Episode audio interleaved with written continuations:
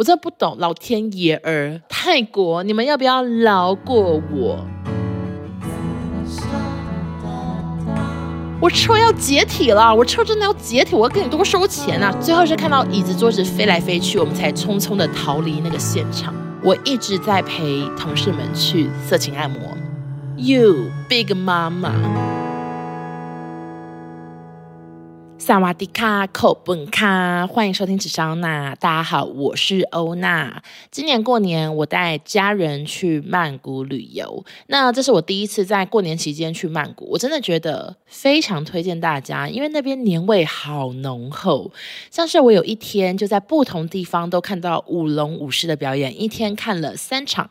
饭店有，百货公司有，夜市也有，一天就看到了三场大型舞龙舞狮表演秀。然后另外呢，在那边就是有非常多龙的摆设，很多过年的装置可以拍照。而且超多民众，不管是民众、店员，大家都穿得喜气洋洋，就是会有店员绑两个包包头，穿红色旗袍。然后我在百货公司也有看到一家店卖了超多过年服饰，我一度想要买，因为真的是台湾都没有看过的华丽款式。但是我想说，买了好像也不知道去哪边穿。总之就是一个年味很浓的地方，所以大家如果你们明年过年不知道去哪里，很推荐可以去泰国走一走。去到国外还是可以过年，但是。今天这一集呀、我却要来聊很多我在泰国经历的悲伤，因为当时在曼谷没有发限动奖，就是有点不想要跟大家分享。但现在事过境迁，我觉得可以跟大家来小聊一下。那这样聊这件事，我就不如把我以前在泰国发生的所有故事都来跟大家说吧。那有一些可能有在紫烧那以前的 podcast 或者是晚安直播小聊过，但是应该没有一集有这么完整的泰国鸟事之旅，所以请大家耐。耐心收听。首先，先跟大家讲一下，我大概去过泰国五六次，就是大学毕旅也去，员工旅游也去，然后同事们自己私下玩也有去过这样子。那第一次呢，就是我的大学毕旅。当时是二零一三年大学三年级的时候，毕旅都蛮流行去泰国的，不是泰国就是长滩岛、巴厘岛，海岛类的比较偏多。然后日本、韩国普遍同学们会觉得有点贵，所以去日本、韩国的很少。但是岛类的，就是大家都很爱投票去。那那时候也不流行自由行，都是找旅行社来办这样。所以我们那时候记得是学会某一天可能练营结束，然后就找了一个导游来介绍他们的行程。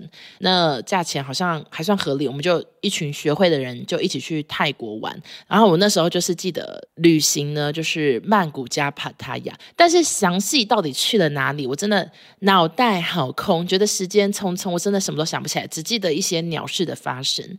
首先第一件事情呢，就是去河滨夜市的时候，因为我那时候还是很胖。，I don't know，一百多公斤，然后反正。我那时候去河滨夜市的时候，当时那是一个很夯的夜市。哎，今年我也有去，我只能说大不如前，非常多摊位都收掉，很空，但还是很多人去逛，因为可能还是算当地比较有名的夜市。但是真的没有很推荐，反正你们不一定要去逛这样。那时候很多摊位卖包包、卖衣服、卖鞋子。那我身材那么胖，我穿不了鞋，也穿不了衣，所以我那时候一直做的事情就是逛遍每一家耳环店，因为耳环对我来说是唯一不会局限于身材的一个。配饰就项链、手环、戒指也都戴不了，都脖子太粗，手指头太粗，我从来都没有买过那些东西。手腕太粗，戴不了手环。那我就是一直专攻于耳环这样啊，买着买着是能买多少耳环？已经买了五六副了，也够了。所以那时候我真的太猪，也是无处可花，跟家人拿钱啊，然后换的钱都花不掉。所以我的朋友们呢，好几个就是买到发疯，那就好几个女生都买衣服买的很开心，我说哦，泰国好便宜，这样狂买这样。最后就有一个朋友说：“哦，那我真的没有钱了，跟你借泰铢。”我说：“好好好。”然后那时候我就是去他的摊位找他，然后我就借他泰铢。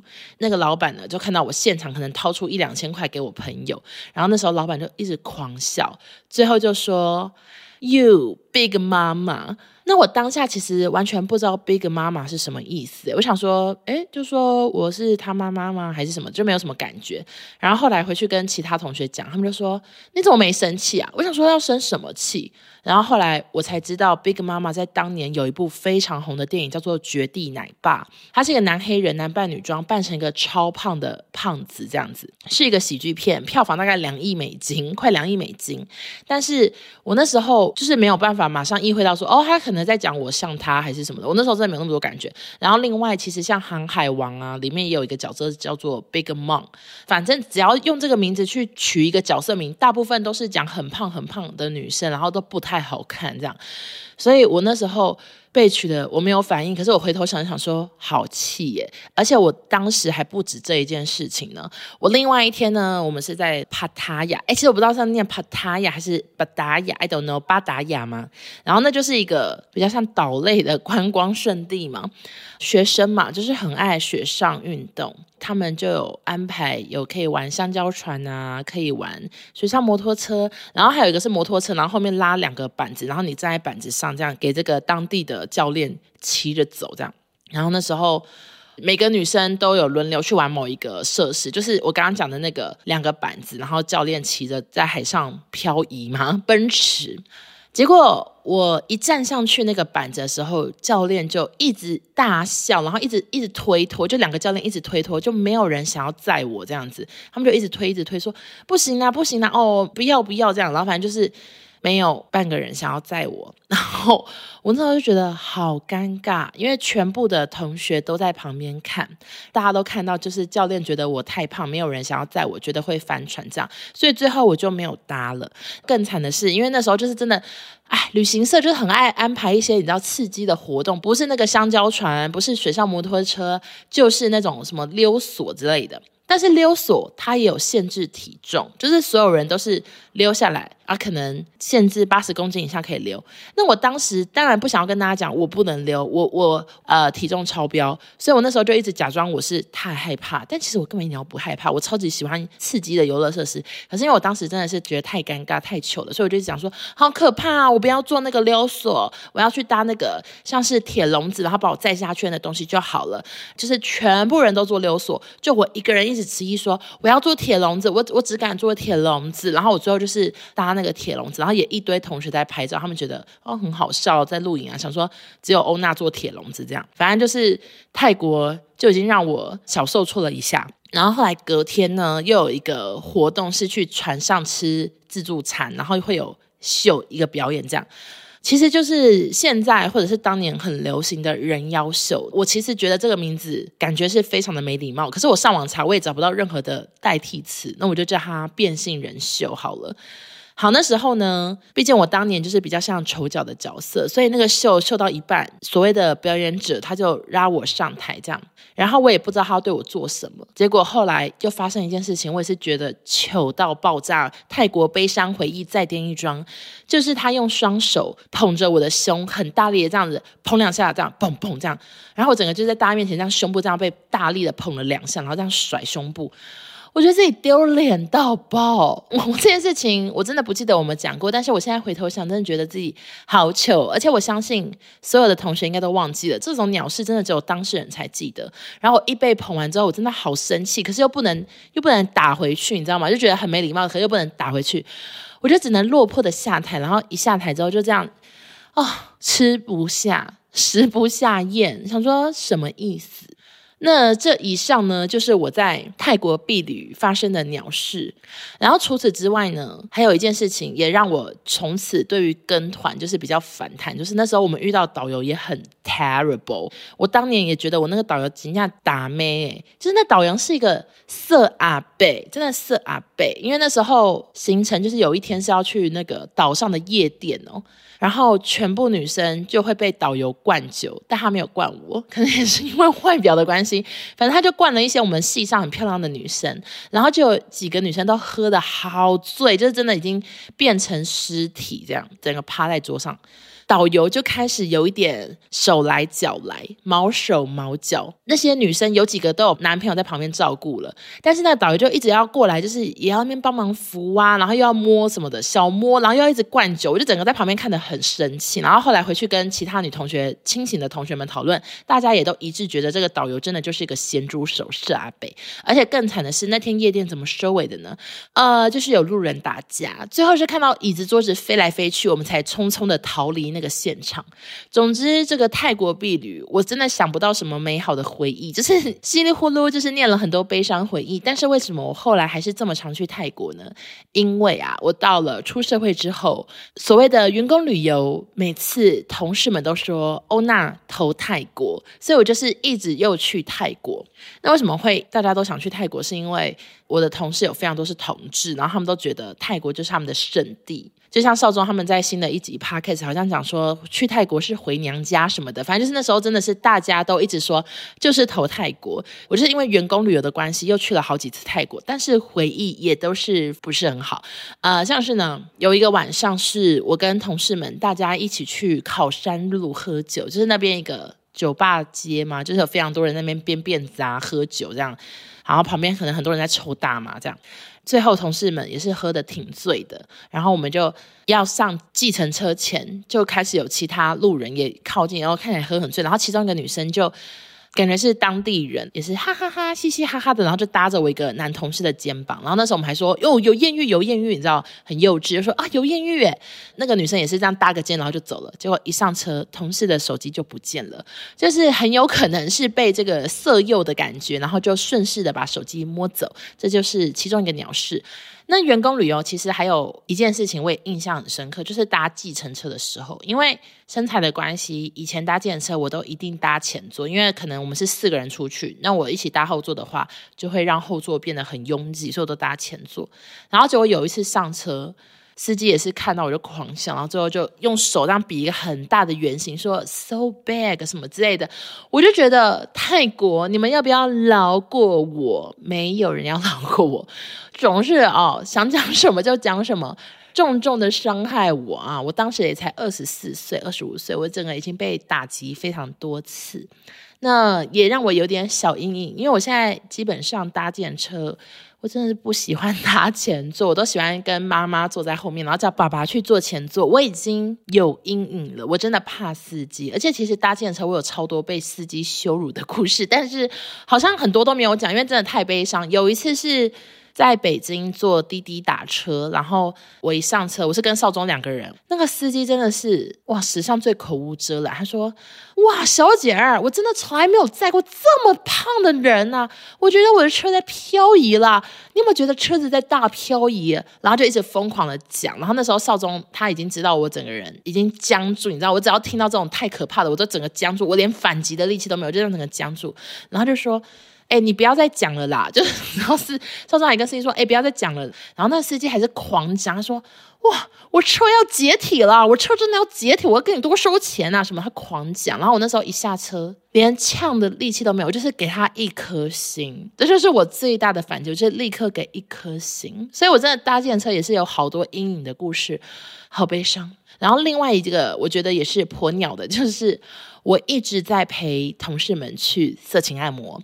那个色情按摩呢，就是按摩后色色，简单来说就是这样。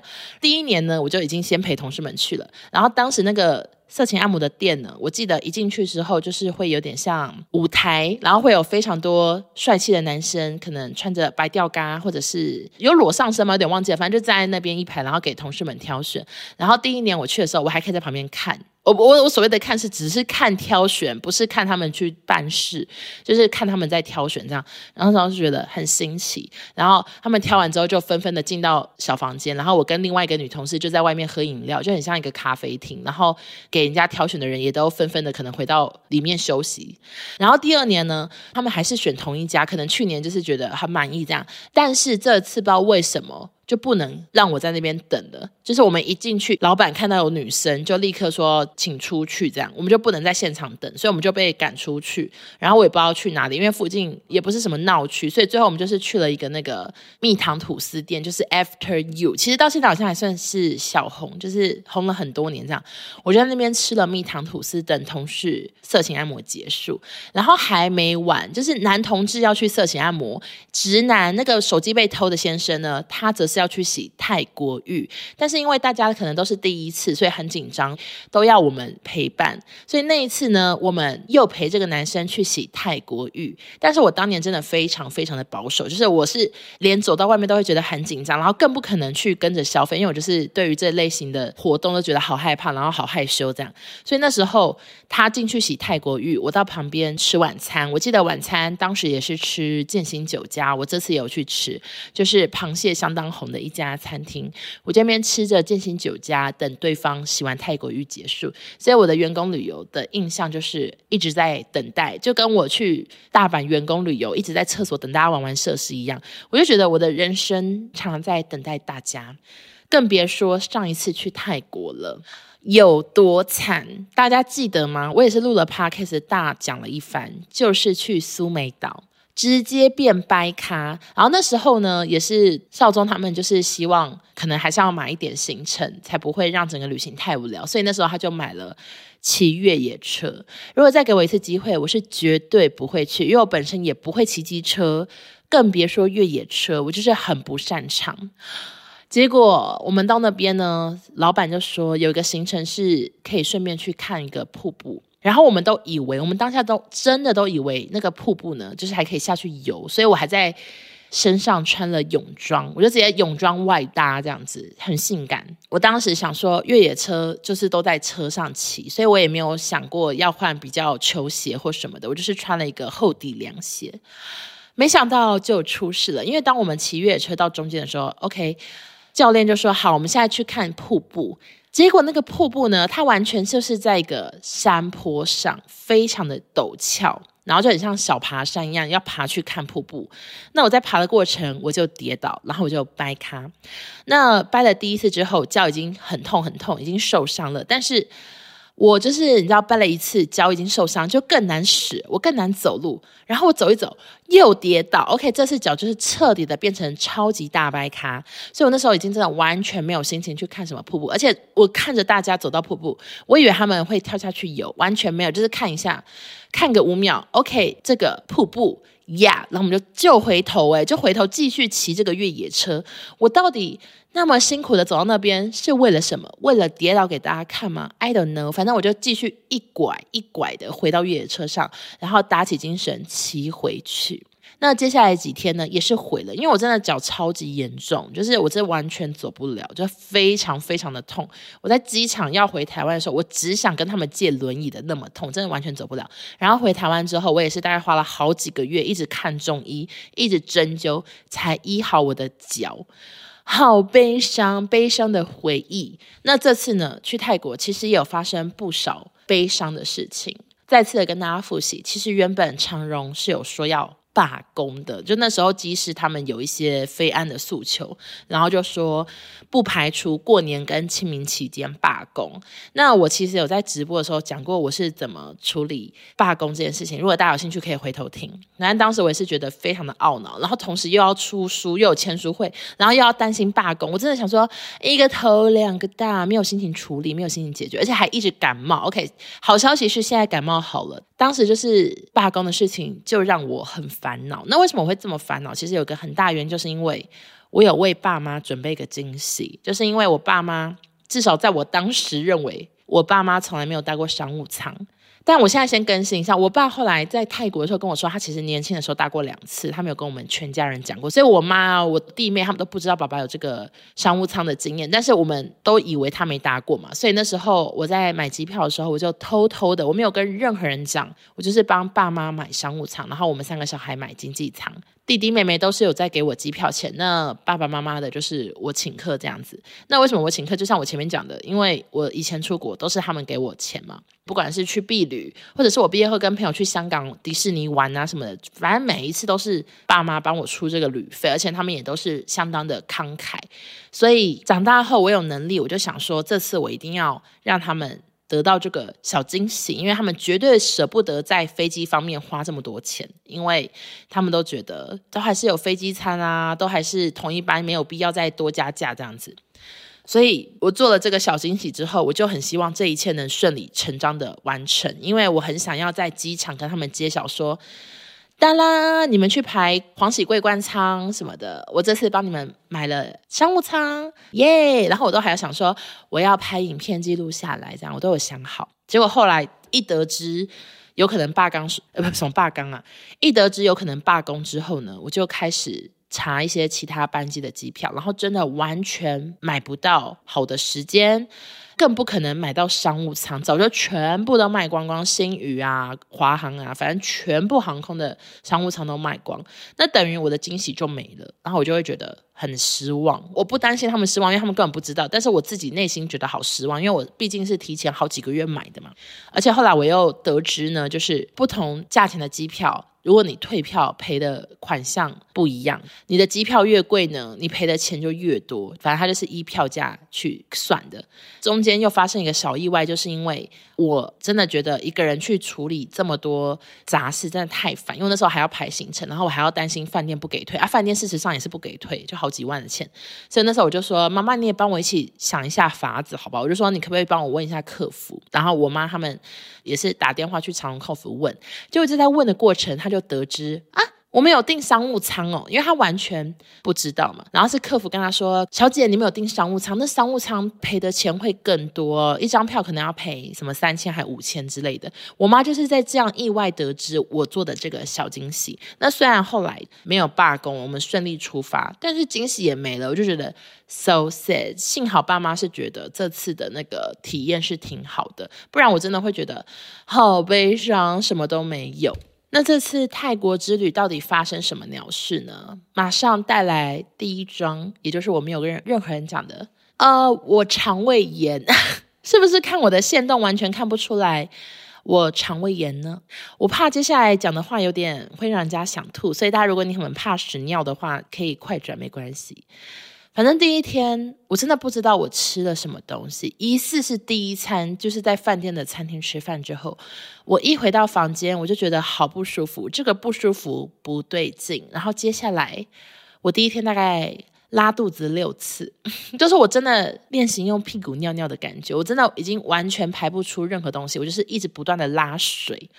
狂拉狂拉狂拉，以为回到 Blackpink 的那一天就是这么严重，而且那是我的旅行第一天，你知道我多难过吗？我想说啊，靠腰嘞，就是你知道我多想要在泰国享受美食。出发前我有稍微饮控几天，就是想说让体重降一点，我才有本钱在那边可以吃好吃的东西。我很久没吃泰国菜，我很想喝泰奶，我想要吃一些糯叽叽的东西，就他们那边有做一些麻糬类的，但是我第一天。就肠胃炎，然后我那时候严重到我们第一天的除夕哦，除夕夜的晚餐，我就再次订了建新酒家。那其实建新酒家它有一些分店嘛，然后有一个分店就是有得过比较多次米其林推荐什么的，我就特别订了那一家。然后那家还刚好在离我们饭店比较近，我想说，好，我就是要过一个快乐的年夜饭，就是出国不用洗碗，开开心心跟家里好好的吃一顿螃蟹。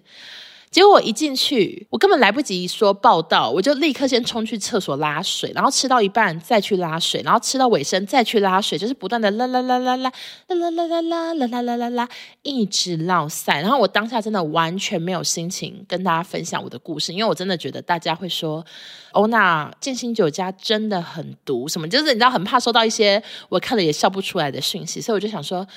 我就忍耐吧，我就是不要跟任何人分享，才不会收到这些让我觉得也很心烦的讯息。因为毕竟我身体已经很不舒服了。然后我在出发前，我就有跟我妈说：“哎，我们记得去康是美买一下那个止泻的药，因为我就觉得我肠胃真的是这几年，尤其是这一年，好像特别的不好。就是我以前真的是不会有什么便秘呀、啊，或者是一直拉水的烦恼，但是我真的这一两年，我真的好长有这种小状况，就是就是不。是大便秘就是拉水，想说为什么我的肠胃啊变得这么这么的脆弱？我只要一点点不卫生，没有人出事，就我一个人疯狂的出事，所以我那时候真的也很怕大家觉得我是林黛玉，就体弱多病，所以我就没有想要特别跟大家分享。然后反正就是因为我们有买止泻药啦，我买了两家，备了两三盒，然后我一出事我就开始吃止泻药，所以我真的很幸运。我到第二天我就再也没有大便，直接变便秘，就是因为因为止泻药了，止泻了，所以直接变便秘。接下来几天都没有任何这些状况，然后我也终于可以。正常的饮食，不然我真的前一天我真的好多道菜都没吃，我就喝水这样，然后也不敢吃任何甜点类的东西，想说我我不敢，我没种，然后隔天早餐我也不吃，想说算了，我不吃好不好？我不想一早就开始拉水这样。第二天幸好肠胃炎很快的就结束了，但是我去厕所又发现月经来，谢谢。我上次月经来就是在日本。我只要很累的时候，血量就会更多，大血崩。然后那时候去日本又一直走路逛街，然后又很冷，反正就身体也不太舒服，然后就一直大血崩。然后这次去泰国也是一直疯狂走路，然后又大血崩。这样我真的不懂，老天爷儿，你有必要每次都让我出去玩的时候必须处理这个月经吗？我真的受够。然后很多网友有跟我说。哦，那你为什么不吃延经药？但是我常年月经都不稳，就是至少在减重前，我月经是非常少来的。我很珍惜月经，你们知道我以前看到月经来，我就想说谢天谢地，我还有一点健康的感觉，想说哦啊，我还是个人呐、我还有月经。但是我很多时候是。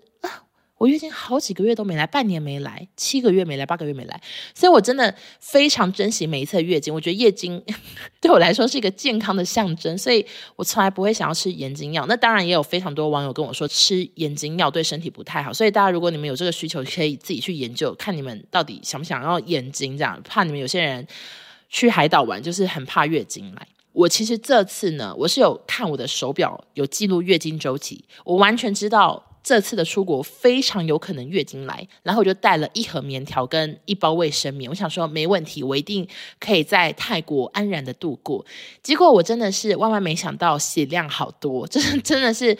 用棉条一下下，马上大爆血，所以我的棉条第一天就已经全数用光，然后我隔一两天又要穿泰服，泰服如果弄到沾到他们的衣服，真的有多歹势，所以我那时候真的压力好大，我就叫我妹帮我去超商看一下有没有棉条什么的，就都完全没有卖，就超商都没有卖棉条，Seven Eleven，所以我后来就是一样铺卫生棉，然后就是要很勤着换，很怕血溢出来。我的泰国之旅。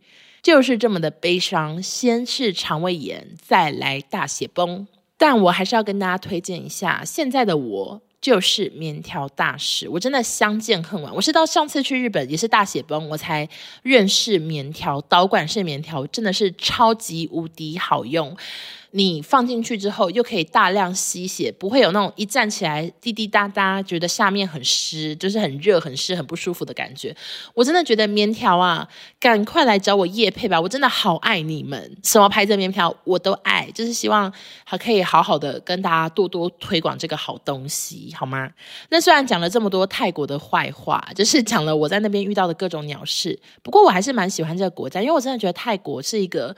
食物很好吃，然后天气也非常的宜人，就是它虽然很热，但是。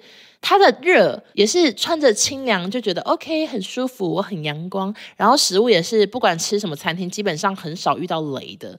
那除了饮料太甜之外，我真的没有什么缺点想要说诶，就是我很喜欢这个地方。然后逛街，我跟你讲，现在泰国的百货公司有够高级，非常的好逛，牌子很多，而且他们有很多当地设计师的品牌，都非常的好买，非常的好逛，然后价格也是很便宜。所以，虽然我讲了这么多不好的回忆，不过下次有任何人要约我去泰国，我还是会欣然的说没问题。那今天这一集呢，是开工后第一次录紫砂给大家，祝大家开工愉快。我知道开工是一个很难愉快的事情，我永远忘不了以前我开工前的一天，我会有多恨的搭高铁，我会想说我要去死，我要回到地狱了。但是我后来也都会转念想说，没关系，就是赚钱。我在这公司吃这么多苦哈哈的事情，我还不就是为了赚你那个薪水？所以大家，我们就加油吧，我们继续认命的工作，期待下次假期的到来。祝大家新的一年开开心心，身体健康喽！那节目的最后，还是来宣传一下，今天是二月二十，那我在这个礼拜天，好快哦！啊，看怎么那么快？二月二十五号。礼拜天呢，我将在台北国际书展举办签书会，台北的朋友、北部的朋友记得来参加。我是下午两点会在书展里面的一个空间先进行直播，然后那个直播的它是有点像广播间之类的，然后外面会有一些椅子，所以大家可以在那边听我直播。会一个人独挑大梁半小时，然后这个直播音档会上在他们的 YouTube 官方频道啊，然后脸书粉专之类的，就是书展这个粉专频道上会出现我，然后下。下午四点呢，我会举办签书会，就是一样会有简单的访谈，然后就开始签签签签签。不管你是电子书、实体书，只要你有书的话，都可以来签名。书的话就是签在书上啊，如果本身已经有买到亲签版，我会加上署名。然后电子书的话是麻烦你要准备一个笔记本啊，或者是板板让我签名这样子。总之，二月二十五号文文的第二场签书会啊，第三场是高雄场魏武营三月十号。啊，就是非常期待见到大家，我真的好怕过完年大家就不来了。希望大家还是愿意这个共襄盛举来来见见我好吗？我真的好害怕呢啊！听起来听起来讲好多次好害怕，好像真的很害怕。好啦，那就是再次感谢大家过年期间还是有非常多人去帮我到书店啊，例如说场刊啊，跟我说欧娜成品现在第几名，或者是跟我分享你们的读后心得，都是。相当的感谢，也谢谢你们这么的喜欢这本书，希望这本书可以让你们在过年期间得到很好的情绪抒发，然后可以有陪伴到你们度过这个假期。以上就是本集的紫砂啦，我们谢谢大家收听，下周见，拜拜。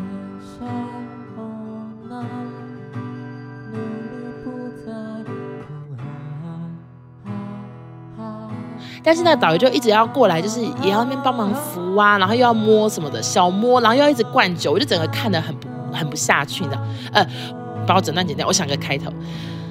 呃，走路去了一个，重来。哦，我的妈呀，太久没录音，好紧张。